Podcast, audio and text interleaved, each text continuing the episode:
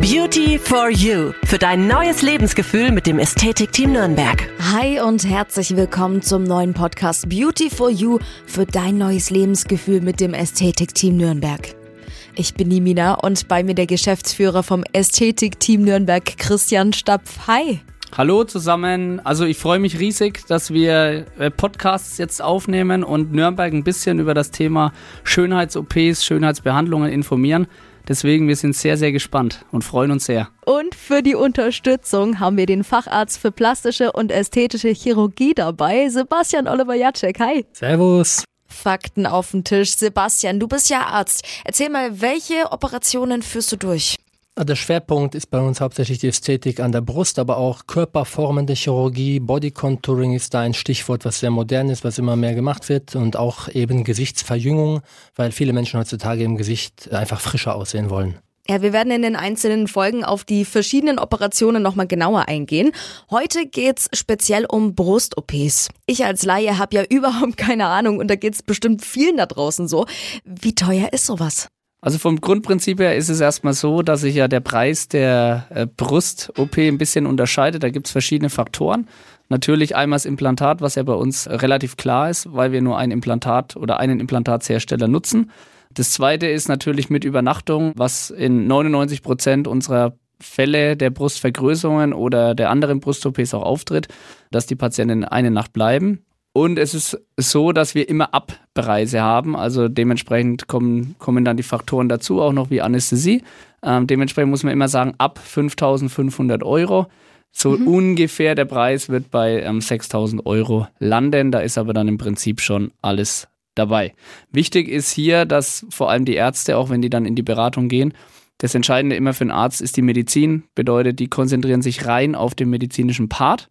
Und wir als Management in Anführungszeichen, also mein Vater und ich kümmern uns dann um den Part außenrum, sprich den kaufmännischen Part. Dementsprechend ist es für die Patientinnen oder Patienten auch klar strukturiert. Die Frauen, die zu euch kommen, die wollen ja was an ihrer Brust verändern. Aber wie ist denn eine schöne Brust eigentlich definiert? Das ist eine sehr individuelle Sache, ist eine Frage der Proportionen und der Symmetrie auch. Äh, viele Frauen zum Beispiel denken, ich habe irgendwie eine komische Brustform, wissen aber gar nicht, was ist jetzt das Problem oder so. Die mhm. fühlen sich einfach unwohl.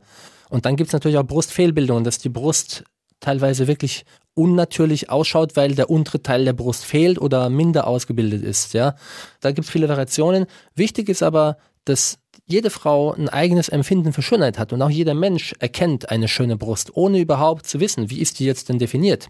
Und das ist super individuell und dementsprechend muss ich auch dann die ganze OP-Planung und OP-Technik natürlich ausrichten, dass die, dann die Patienten am Ende damit happy sind. Mhm. Die Schönheitsideale sind auch ganz unterschiedlich, weil viele Frauen wollen zum Beispiel ja so eine Brust, die doch ein bisschen tropfenförmig ist, aber unten ganz voll. Also eine schöne untere, schönen unteren Pol der Brust. Mhm. Das sieht sehr schön aus. Also so eine schöne volle Brust. Ähm, und manche wollen aber, dass man es eher im Dekolleté mehr sieht, also eher eine jugendlichere Form der Brust, wo man die Brust weiter oben hat, so dass wenn die Frau zum Beispiel nackt ist ohne BH, FKK oder, oder in der Sauna, dass die Brust dann einfach schön oben sitzt und ein schönes Dekolleté hat. Und da sind eben diese Wünsche der Frauen sehr unterschiedlich, weil manche wollen mehr die natürliche Form, manche wollen mehr die künstliche. Und das ist eben die Kunst, da für jede Frau das Richtige dann zu finden und die richtige passende OP zu machen. Genau, weil jede Frau kommt ja einfach mit, mit einer anderen Ausgangssituation und das ist dann wichtig, eben im Beratungsgespräch zu sehen, herrscht eine Asymmetrie, ist es nach Schwangerschaft, ist es eine Brustfehlbildung ähm, und dementsprechend gehen wir dann darauf ein jüngere Leute, ältere Leute oder so alles Mögliche durchgemischt? Also tatsächlich ist es so, das Spektrum ist hier wirklich relativ breit. Mhm. Ähm, es gibt die Mädels, die mit 20 super unzufrieden sind mit ihrer Brust oder beispielsweise gar keine Brust haben, sich dadurch total unwohl fühlen und dementsprechend eine Veränderung wollen. Aber wir haben natürlich auch die Damen 50 bis 60 als Beispiel, ähm, die natürlich eine andere Ausrichtung haben, da die Brust vielleicht schlaffer geworden ist oder nach Schwangerschaft die Brust nicht mehr so aussieht, wie man sich das im Spiegel wünscht und dementsprechend auch in dem Alter die Frauen zu uns kommen. Deswegen würde ich sagen, das Spektrum ist sehr, sehr breit zwischen 20 und 60. Also das sind dann Straffungen oder auch Vergrößerungen, Sebastian? Oft auch eine Kombination. Das ist sehr komplex, weil wenn eine Brust nach Schwangerschaft sich verändert, äh, wird die erstmal größer mit dem Stillen und dann wird abgestillt und oft wird dann die Brust etwas schlaffer oder leerer und dann brauchen die Frauen äh, A, oft eine Straffung, das heißt, dass ein Hautüberschuss einfach entfernt wird, die Brust nach oben gebracht wird, die Nippel hochversetzt werden. Mhm. Es ist eine komplexere OP, die aber einen sehr schönen Effekt macht, weil es macht die Brust wieder voller im Dekolleté-Bereich. Wenn die Frauen sich gerne schick kleiden, wenn die gerne im Bikini gut aussehen oder ja. so. Ja, ja bei vielen Frauen ist die Brust dann schon, die waren vorher ja schön, fühlen sich schön, die Brust mhm. hat eine normale Form, eine jugendliche Form, also und dann nach der Schwangerschaft manchmal ist sie total leer oder hängt wirklich tief unten. Und das ist eine schwere Belastung, auch seelisch für die Frauen. Ich würde als Frau auch äh, meinen Körper wieder so haben wollen wie vorher. Ja, vor allem, wenn eine Mutter auch früh ihr Kind bekommen hat, das ist sehr hart. Da will man sich als junge Frau ja auch wohlfühlen. Genau, also vor allem auch die Frauen, wenn sie jünger schwanger sind, ist es dann auch eine stärkere Belastung, wenn eine mhm. Frau Kind erst spät bekommt. Trotzdem aber heute auch, weil die Menschen werden ja immer älter und wollen auch lange ihr Leben genießen, wollen sich gut fühlen und auch in der Partnerschaft ist es für eine Frau sehr wichtig, dass sie sich auch sexy fühlt. Hattet ihr dann auch schon mal den Fall, dass ein Mann von der Frau wollte, dass sie sich die Brust vergrößern lässt? Naja, es gibt äh, sicherlich Fälle, wo das Ganze passiert, aber ich denke, ich kann da für den Sebastian sprechen. Ich glaube, die Zielsetzung sollte trotzdem immer sein, dass die Frau das tatsächlich selbst entscheidet, ja. weil sie muss ja damit leben. Ich würde jetzt nicht unbedingt ja, mich für den Mann dahergeben, was jetzt meine Brust angeht. Viele das haben da auch eine andere Vorstellung. Ich weiß nicht, wie du siehst, Sebastian, aber. Ja, also das sollte man auch als Arzt äh, vor allem nicht machen. Da gibt's Kontraindikationen. Das heißt, wenn man merkt, die Frau möchte es nicht von sich aus wirklich, mhm. dann sollte man die OP nicht machen, ablehnen. Also wir haben auch Patienten, also ich als Arzt lehne auch Patienten ab, wo ich merke, der Wunsch ist nicht wirklich von der Frau da und die fühlt sich nicht wohl wirklich und es kommt mehr vom Mann. Das gibt's tatsächlich und dann lehne ich die OP ab und sag äh, sorry und dann würde ich es nicht empfehlen, das zu machen. Man muss das auch immer aus einer anderen Sicht noch sehen, ähm, weil wir als Klinik, wir sehen natürlich, oder ich als, ich sage jetzt mal kaufmännischer Part, sehen natürlich immer die Sachen ein bisschen anders im Hintergrund. Ähm, für uns ist tatsächlich sehr, sehr wichtig, dass die Leute sich wohlfühlen. Dementsprechend sind auch die Rituale bei uns in der Klinik genauso, wie es der Sebastian gerade sagt. Also das muss alles Hand und Fuß haben am Ende des Tages. Wie viel Vorbereitung ist dann da? Also ich meine, ihr habt ja so Vorbereitungsgespräche auch. Wie oft muss man da hin? Wie lange dauert sowas? Also bei uns ist es so, dass die Patienten meistens einmal vorher kommen zum Gespräch, manchmal auch ein Zweitgespräch, ähm, wobei wir uns da schon besonders viel Zeit nehmen. Also ich nehme wirklich eine Dreiviertelstunde Zeit für ein, für ein Beratungsgespräch und das ist eine entspannte Atmosphäre. Die Patienten haben Zeit, wirklich alles zu fragen. Und wenn dann noch Unklarheiten sind, kann man immer noch ein Zweitgespräch machen. Und wenn die, wenn die Menschen sagen, okay, ich habe ein gutes Bauchgefühl, mhm. dann lasse ich mich gerne operieren, dann machen die dann auch einen Termin. Und wie lange dauert es, bis man dann den OP-Termin bekommt? Kommt äh, tatsächlich immer darauf an, welche OP, wie lange die OP dauert. Ähm, dementsprechend, wenn man jetzt rein von der Brust-OP spricht, versuchen wir es schon innerhalb von zwei Monaten zu realisieren, weil wir tatsächlich ja drei plastisch-ästhetische Chirurgen haben, die auch Brust-OPs durchführen, weil das bei uns auch das stärkste Feld ist seit vielen, vielen Jahren und auch noch viel, viel stärker geworden ist, beispielsweise Corona-Zeit. Was muss ich da generell beachten? Bei wem darf überhaupt eine Brust-OP durchgeführt werden? Gibt es auch Menschen, bei denen das nicht durchgeführt werden darf? Prinzipiell ist eine ästhetische OP, also eine Brust-OP, eine Vergrößerung, äh, nur sinnvoll, wenn die Frau gesund ist. Das heißt, ich muss vorher natürlich schauen, äh, wie ist die Familienanamnese? Ist sie gesund? Hat sie andere Vorerkrankungen? Hat sie vielleicht Brustkrebs? Also die Brustkrebsvorsorge ist auch wichtig.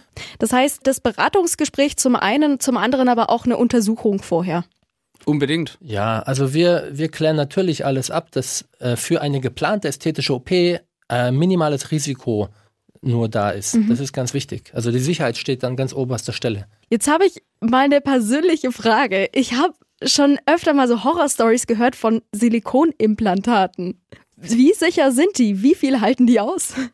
Also ich habe einen guten Freund, Plastikchirurg in Österreich, äh, der ist mit seinem Auto drüber gefahren über sein Implantat und hat das auf Nein. Instagram gepostet. Tatsächlich, die Dinger halten das aus. Die, die halten starke Belastungen aus. Also mich fragen zum Beispiel auch manchmal in der Beratung die Männer von der Frau, weil oft die im Paar kommen, ja, äh, was passiert denn da, wenn ich da drauf ne, so die anfasse und da kommt rum, äh, kann man da auch so ein bisschen dran äh, rumkneten? Kein Problem, da passiert nichts, die platzen nicht, ja. Also die sind extrem sicher. Die vierte Generation der Implantate mit hochvernetztem Silikon ist sehr gefühlsecht, besonders die Implantate, die wir verwenden, sind da sehr gut und auch sehr sicher und halten viel mhm. aus. Also wir haben da auch äh, bei der Implantatsauswahl immer darauf geachtet, dass wir natürlich sehr, sehr sichere Implantate haben weil wir nutzen da rein die Firma Motiva Wir haben uns auch auf ein äh, Thema spezialisiert, weil wir davon selber überzeugt sind, weil unsere Ärzte davon überzeugt sind.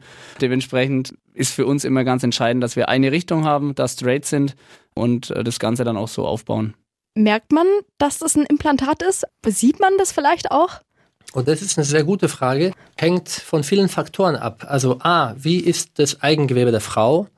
Äh, wie viel eigene Drüse und auch Fettschicht unter der Haut hat sie? Und dann hängt es von der OP-Technik ab. Also wenn ich mhm. eine sehr schlanke Frau habe, also oft ist ja das Ideal, es kommen schlanke Frauen, die haben eine schöne schlanke Taille, die wollen aber einen großen Busen. Und die sagen, ja, ich möchte es gern schön groß im Dekolleté, aber natürlich. Das ist so das, was die meisten wollen. Und wenn eine sehr schlanke Frau ein schönes Dekolleté will mit, mit einer Fülle, dann macht man oft die Technik unter den Muskel, weil dann eine bessere Bedeckung da ist. Wenn man das nicht macht, dann kann man das Implantat eher fühlen. Vor allem bei schlanken Frauen braucht man ja irgendwo eine Bedeckung mit eigenem Gewebe, damit es auch sich sag mal, gut anfühlt. Wobei die Motiva-Implantate, die wir verwenden, die sind ja sehr gefühlsecht. Das heißt, da kann man auch spezielle andere Techniken verwenden und hat trotzdem ein schönes, natürliches Ergebnis. Da wir ja in Franken sind, ist die Frage mit dem, ob man das Implantat sieht oder nicht sieht, ähm, eigentlich ganz gut, weil die Zielsetzung ist ja, dass man immer ein sehr, sehr natürliches Ergebnis schafft. Also ist zumindest unsere Zielsetzung. Es gibt aber auch Frauen, die wollen es ein bisschen anders. Dann kann man darüber auch diskutieren. Kommt natürlich auch immer auf das Implantat dann an. Ich glaube, 95 Prozent unserer Patientinnen haben ein Implantat, was relativ natürlich äh, ist am Ende ja, des Tages. Das tatsächlich die meisten wollen, dass es nicht zu aufgesetzt wirkt. Und je nach Patientenwunsch ist natürlich wichtig, dass man dem nachkommt. Also ich muss die Brust ja nicht so machen, dass ich happy bin und das toll finde, sondern so, dass die Patientin nachher in den Spiegel schaut und so, boah, ich fühle mich wohl, ich sehe jetzt echt gut aus. Und wie ist es bei Menschen, die jetzt schon mal eine Vergrößerung hatten und jetzt noch eine Nummer größer wollen? Also tatsächlich ist es ja ist Implantatswechsel nochmal so ein anderes Feld, äh, was äh, mit ah, reinspielt. Okay. Ähm, also es nennt sich Implantatswechsel. Wenn nötig, dann muss man es auch machen. Das heißt, es gibt ja im Prinzip schon Optionen, dass auch mal ein Implantat kaputt geht ähm, oder dass sich beispielsweise eine Kapselfibrose bildet und die Implantate dann ausgetauscht werden müssen. Es ist sehr selten. Ne? Ähm, es gibt aber auch Frauen, die sich nach vielen Jahren wiederum unwohl fühlen, obwohl schon ein Implantat äh, oder zwei Implantate verbaut wurden und die einfach sagen, hey, ich hätte es gern doch einen Ticken größer oder, oder noch einen Ticken schöner oder einen Ticken natürlicher, weil es vielleicht woanders auch voroperiert war, wo sie dann nicht so 100% zufrieden waren. Solche Fälle gibt es natürlich auch. Wichtig, ähm, da würde ich auch gerne ergänzen, Implantate gehen heutzutage nicht mehr kaputt in dem Sinne, aber vorher, die vorherigen Implantatgenerationen, da gab es schon mhm. Die jetzigen Implantate, die gehen nicht einfach so kaputt, sondern der Körper der Frau verändert sich mit den Jahren. Nichts ist für die Ewigkeit. Mhm. So, und dementsprechend fragen auch viele Patienten, ja, äh, wie lange hält das denn und so weiter. Ja, das Implantat hält ewig der Körper eines Menschen verändert sich und dementsprechend ist auch so, dass ein Implantatwechsel mit der Veränderung des Körpers manchmal notwendig wird. Das heißt, wenn ich mir jetzt mit Mitte 20 die Brüste vergrößern lasse, ein Implantat einsetzen lasse, kann es passieren, dass ich mit Mitte 70 vielleicht äh, dann neue brauche. Also pauschalisieren würde ich es tatsächlich gar nicht, okay. ähm, weil man es, ich glaube, man weiß es nicht 100 Prozent. Beim einen verändert sich es eher, wenn man natürlich relativ jung ist, kommt eventuell eine Schwangerschaft dazu. Mhm. Aber es ist jetzt, eine Schwangerschaft ist auch kein Hindernis zu sagen, ich mache jetzt keine Brust-OP, weil ich weiß ja auch nicht, wann ich schwanger werde und ähm, dann kommt es auch immer darauf an, wie sich dann die Brust ähm, wieder rehabilitiert. Ich habe selber eine gute Freundin, die auch vom Fach ist, die hat eine gemachte Brust, ist schwanger geworden und ist alles picobello, also die braucht gar nichts ändern. Es hängt sehr von der Anatomie der Frau ab, von dem Körper, wie der sich mhm. verändert. Also nicht jede Frau nach Schwangerschaft braucht auch eine Brust-OP, das muss man auch mal sagen. Wie ähm, ist es dann mit der Muttermilch? Funktioniert das dann mit dem Stillen noch? Mit den Techniken, die wir verwenden, gibt es in der Regel seltenst Probleme. Also das Stillen an sich ist ja auch so, sag mal, von vielen Ebenen beeinflussbar. Durch die OP durchtrennen wir keine Milchgänge, die mhm. dann äh, von der Brustdrüse zur Papille, also zum Nippel führen. Und dadurch ist rein anatomisch oder physiologisch ist es nicht behindert. Wichtig ist, dass die äh, Steuerung, quasi die nervale Steuerung, was auch dann viel vom Gehirn kommt, über die Nerven, das muss alles funktionieren. Und da ist natürlich wichtig, dass man die Anatomie nicht beschädigt, und das machen wir mit den OP-Techniken möglichst sicher. Ja, wir haben ja jetzt auch viel über Silikonimplantate gesprochen. Gibt es da auch Alternativen zu? Genau, also es ist so, viele Patientinnen oder es häuft sich auch, dass die Patientinnen auch nach Alternativen fragen zu Silikonimplantaten und da kommt natürlich das Thema Brustvergrößerung mit Eigenfett ins Spiel. Ja genau, das äh, nimmt eben heutzutage zu, weil manche Frauen haben Angst oder wollen keinen Fremdkörper in sich haben. Silikon ist ein Fremdkörper. Und äh, das Eigenfett ist A, eigenes Material, wird nicht abgestoßen Und wenn man es technisch korrekt durchführt, wird es auch vom Körper wunderbar angenommen. Wichtig zu wissen ist, man kann mit Eigenfett natürlich nicht eine beliebige Größe herzaubern wie mit dem Implantat, sondern ich kann nur circa eine Dreiviertel bis eine Körbchengröße pro Brust äh, vergrößern. Weil wenn ich zu viel auf einmal an Eigenfett reinbringe, äh, dann habe ich mehr Probleme. Dann wird es Verhärtungen, Verkalkungen geben oder solche Ölzysten. Und das sollte man vermeiden. Also das ist der Nachteil, dass man eventuell nur eine kleine Brustvergrößerung bekommen kann, um eine Körbchengröße maximal. Wenn man mehr möchte, muss man mehrere OP-Sitzungen machen. Aber der Vorteil ist, man hat halt eine relativ risikoarme OP. Man hat keinen Fremdkörper, man hat eben nicht den Beigeschmack. Also das kann mal sein, dass man vielleicht Implantatwechsel braucht und so weiter. Natürlich verändert sich der Körper, aber Eigenfett ist schon eine tolle Alternative, wenn man es bei jemandem macht, der sich damit speziell auskennt, weil es hat sehr viele technische Feinheiten. Wie ist es denn bei dem Thema Eigenfett mit dem Abbau der Brust? Ähm, wie verändert sich die Brust denn?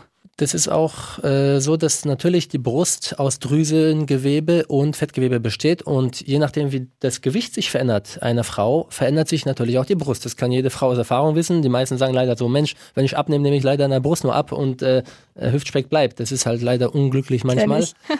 Ähm, dementsprechend ist es äh, auch so, dass man teilweise zwei Fliegen mit einer Klatsche schlagen kann. Man kann Fett an Stellen, wo man es vielleicht nicht so mag, entfernen, im Bereich der Reiterhosen, Hüfte oder so, oder Bauch. Und man kann dann eben dieses Fett, was man sonst normal bei einer normalen Fettabsaugung einfach entsorgt, kann man schön für den Brustaufbau mit Eigenfett verwenden oder auch sogar für eine schöne Konturformung im Po-Bereich und so. Das ist schon eine tolle Sache. Was aber wichtig ist, es muss auch Fett da sein, äh, was, genau. was, man dazu verwenden kann, weil sonst ja. macht die ganze OP ja. wenig Sinn. Jeder Mensch braucht eine gewisse Körperfettschicht unter der Haut, ist völlig natürlich und auch wenn man schlank ist, hat man trotzdem Fett eben an Stellen wie Oberschenkel Innenseite sehr gut oder auch im Bereich Bauch und tiefe Flankenregion. Das kann man schon auch da einiges herkriegen, aber wie gesagt, nur eine halbe Körbchengröße dann manchmal bis maximal eine.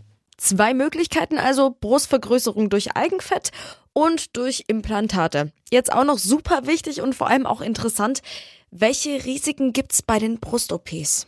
Also wenn man eine ärztliche Aufklärung macht, muss man zwischen allgemeinen und speziellen OP-Risiken immer unterscheiden. Also bei jeder Operation kann es so normale Risiken geben wie äh, eine Wundheilungsstörung, einen Bluterguss, etwas Schwellung, äh, ein Infekt, was sehr, sehr selten ist. An speziellen Risiken bei der Brust-OP sind auch wichtig, das ist halt die Verkapselung um das Implantat herum. Das ist ganz banal gesagt, der Körper bildet um jeden Fremdkörper eine Kapsel, also eine Art Narbe. Das ist eine Abwehrreaktion vom Körper, mhm. äh, damit es auch jeder so gut verstehen kann. Und das ist völlig normal. Diese Kapselfibrose, wie man es nennt, die macht aber nur Probleme, wenn sie sich sehr stark verhärtet und wenn die das Implantat teilweise verformt und auch Schmerzen dann verursachen kann. Dann ist es sinnvoll, auch diese Kapsel teilweise komplett zu entfernen und im Implantatwechsel zu machen. Und ansonsten gibt es halt spezielle Risiken, wie wenn das Implantat zum Beispiel sich verschiebt oder verrutscht oder die Brust sich verformt. Das ist so das, was sehr ungünstig wäre, weil dann sollte man das nochmal korrigieren. In wie vielen Fällen mhm. passiert sowas, also passieren so Nebenwirkungen, dass der Körper vielleicht auch das Implantat abstößt? Also eine, eine tatsächliche Abstoßung wie im Sinne von einer Allergie ist extrem selten. Also es gibt mir bekannt laut Studien keine bekannte allergische Reaktion auf moderne Implantate. Dabei ist wichtig hm. natürlich zu betonen, dass man wirklich Implantate verwendet mit einem EU-Gütesiegel, also so eine CE-Zertifizierung. Also man sollte nur hochwertige Implantate verwenden, dann hat man eine hohe Sicherheit auch. Das heißt auf jeden Fall bei euch machen lassen und nicht im Ausland irgendwo. Ja, ich würde jetzt nicht sagen, dass das im Ausland alles schlecht ist, aber wichtig, wichtig ist, dass die Frau sich sicher fühlt. Also wenn ich eine OP mache, das sage ich den Frauen auch immer, sie brauchen ein gutes Bauchgefühl, sie müssen sich auch gut aufgehoben fühlen, auch wenn mal ein Problem ist. Die Risiken, wo du gerade gefragt hast, die halten sich sehr in Grenzen. Also eine Brustvergrößerung ist keine risikoreiche Operation an sich. Aber wie gesagt, es kommt auf viele Faktoren an. Auf die OP-Technik, vor allem, dass das äh, sauber durchgeführt ist und, und technisch nach den Regeln der Kunst. Dann halten sich die Risiken auch wirklich sehr in Grenzen. Es ist ja so, das Thema Ausland wird ja auch immer bei uns auch thematisiert. Aber also wenn ich jetzt an der Stelle der Patientinnen wäre, muss man sich natürlich tatsächlich überlegen, was will ich? Ne? Möchte ich äh, eine Brust-OP von einem Facharzt, gut, kann ich im Ausland vielleicht auch haben, aber es hängt ja noch so viel dran. Also es ist ja nicht nur so, dass jetzt die Patientin zur Beratung kommt, zur OP, mhm. sondern es hängen ja auch Nachsorgen dran. Es muss immer wieder draufgeschaut werden. Wie ist die Veränderung? Wie geht's mit der Schwellung? Wie ist die Verheilung?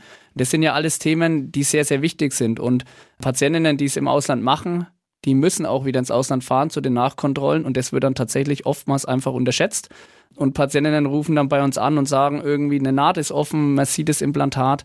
Ähm, und das sind halt Sachen, die wir in dem Sinn als, als schwierig sehen, dass Patientinnen das dann so, äh, die Richtung dann wagen, so zu machen, nur um vielleicht 1000, 2000 Euro zu sparen, was natürlich sehr viel Geld ist keine Frage. Aber es geht um die Gesundheit der jeweiligen Person und es geht ja, wir arbeiten ja am Mensch. Also es ist nicht so, dass wir irgendein Produkt verkaufen, sondern wir verkaufen ein Produkt, was ja am Menschen hängt. Da gehört es eigentlich schon dazu, ähm, dass man Qualität bekommt, sich sicher fühlen kann und wir als Klinik halt auch immer erreichbar sind für unsere Patientinnen. Und ich glaube, allein diese Punkte sprechen auch dafür, vielleicht ein bisschen mehr Geld auszugeben, ähm, aber sich dann auch irgendwo wohlzufühlen. Und für den Körper kann man eigentlich sich oder sollte man sich eigentlich das Beste geben? Kommt tatsächlich auch immer wieder vor. Also wir haben regelmäßig Patienten, die hatten die OP woanders und haben dann Tausende, 2000 Euro gespart und müssen danach nochmal 4.000, 5.000 draufzahlen, weil die OP vielleicht nicht so gelaufen ist oder weil eine Komplikation nicht erkannt wurde rechtzeitig. Das ist wichtig. Ja, wenn man ein Problem hat, muss man immer einen Ansprechpartner haben und das ist wichtig, dass man sich sicher und wohl fühlt. Wie lange dauert es dann im Nachverfahren? Also muss ich dann zu einem Nachkontrolltermin, zu mehreren? Wie sieht es danach aus nach der OP? Also in der Regel haben wir Kontrolltermine nach einer Woche, nach drei Wochen, dann nach sechs Wochen, drei Monaten, halbes Jahr und nach einem Jahr. Mhm. Das ist alles dann mit drin. Genau. Und äh, speziell individuell kann man dann natürlich sagen, okay, das reicht vielleicht, wenn sie in sechs Wochen kommen oder so oder vielleicht öfter. Das wird dann immer individuell vereinbart. Ja, was genau. ich auch dazu sagen kann, äh, was ich sehr gut finde aus meiner Erfahrung in der Medizin, bei uns wird jeder Patient wirklich hauptsächlich von einem Arzt behandelt, der kennt den Patienten vollkommen, also wie der Hausarzt quasi daheim. Mhm. Das heißt, ich sehe meine Patienten zur Vorbereitung, ich mache die Operation komplett von A bis Z, also das heißt, das ist ein erfahrener Facharzt, der macht die gesamte OP. Und das merken die Patienten auch, das ist auch ein Qualitätsmerkmal. Genau. Es ist auch so, dass einfach, weil er es auch sagt, ein Arzt, ähm, für uns ist auch wichtig, wir sind ja sehr familiär angelegt, wir sind ein kompletter Familienbetrieb, was auch relativ selten ist in der Branche. Aber für uns ist ja auch, dass, äh, dass der Pat oder die Patientin sich einfach auch wohlfühlt, wenn sie bei uns ist, weil nach der Brustvergrößerung die Patientinnen bleiben eine Nacht bei uns, werden da immer über Nacht versorgt und für uns ist eigentlich immer das Schönste, wenn Patientinnen nach einer Woche, nach sechs Wochen, nach sechs Monaten wiederkommen und selbst die Krankenschwestern wieder erkennen und sagen, hey, bei dir war alles cool, ich habe mich total wohlgefühlt, es ist wie Urlaub. Also bei uns hängt da sehr, sehr viel dran. Ähm, die Patientinnen sollen sich halt rundum wohlfühlen und dementsprechend ist es immer so, so wichtig, dass die, der Arzt passt, dass die Patientin ein gutes Bauchgefühl hat, aber dass auch die Umsorge ähm, in der Klinik halt einfach gut funktioniert. Und ähm, ich denke, dafür versuchen wir immer zu sorgen, jeden Tag. Auf jeden Fall. Danke, Christian. Danke, Sebastian. Alle Infos rund um das Thema Schönheits-OPs und Kontaktanfragen unter www.ästhetik-team-nürnberg.de.